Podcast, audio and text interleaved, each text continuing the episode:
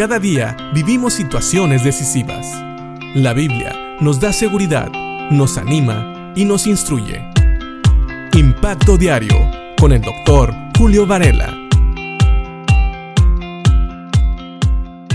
Juan, en la primera carta de Juan, en el capítulo 2, versículos 27 y 28, anima a sus lectores a que permanezcan en comunión con Cristo. ¿Por qué? Porque la comunión es muy importante. Y veíamos que precisamente tener comunión es tener algo en común con Cristo. Y hablábamos que lo que tenemos ahora en común con Cristo, ahora que hemos sido salvos por su sacrificio en la cruz, es su justicia. Jesús nos imputa su justicia, es decir, la justicia de Cristo es vista en nosotros cuando aceptamos a Cristo como Señor y Salvador. Y de esa manera Dios ya no nos da lo que es justo, que sería la muerte eterna. Sigue diciendo Juan en el versículo 29, ya que sabemos que Cristo es justo, también sabemos que todos los que hacen lo que es justo son hijos de Dios. Así es. La Biblia nos enseña que no solamente somos revestidos de justicia, sino que debemos de buscar vivir haciendo lo que es justo.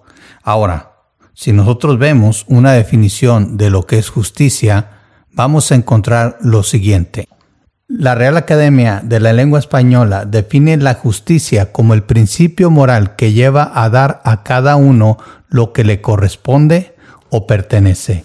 Dios es justo.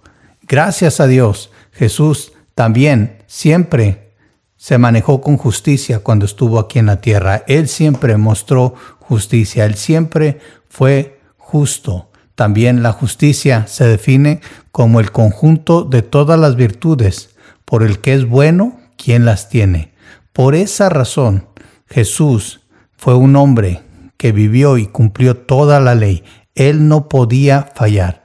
Él tenía todas las virtudes. Él era Dios mismo encarnado aquí en la tierra. Curiosamente, en esta misma definición que nos da la Real Academia de la Lengua Española, habla de que la justicia es también algo que consiste en la constante y firme voluntad dar a Dios y al prójimo lo que les es debido. Ahora, claro que si nosotros hablamos de pecado, sabemos que la paga del pecado es la muerte. Así que Dios y Cristo mismo no solamente mostraron su justicia, que es dar a cada uno lo que le corresponde o pertenece, porque todos nosotros, porque todos pecamos, merecíamos la paga del pecado que es la muerte. Sin embargo, Dios también mostró su gracia y su misericordia. Pero en este versículo lo que Juan nos quiere decir es que todos nosotros que hemos conocido a Cristo como Señor y Salvador, también debemos de vivir de una manera justa. Debemos demostrar la justicia de Dios en nuestras vidas.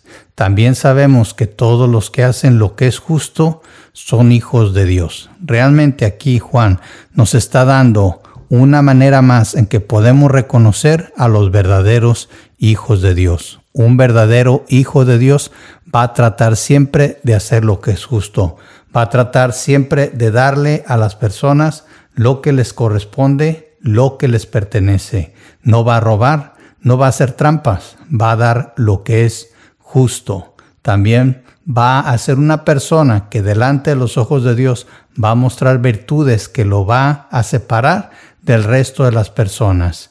Va a tener siempre esa voluntad constante y firme de dar a Dios y al prójimo lo que les es debido. ¿Y qué es lo que es debido? Lo que la Biblia nos enseña. Y la Biblia nos enseña básicamente que lo que le agrada a Dios y en lo que se resumen todos los mandamientos es que amemos a Dios y amemos a nuestro prójimo como a nosotros mismos. Así que preguntémonos, ¿estamos haciendo lo que es justo? ¿Le estamos dando a Dios lo que Él merece, lo que le corresponde? ¿Estamos amando a nuestros semejantes como Dios nos lo pide? Porque eso es lo que es justo, eso es lo que es debido, eso es lo que tenemos que hacer. Piensa en esto, si eres un hijo de Dios, ¿estás viviendo con justicia? Que Dios te bendiga.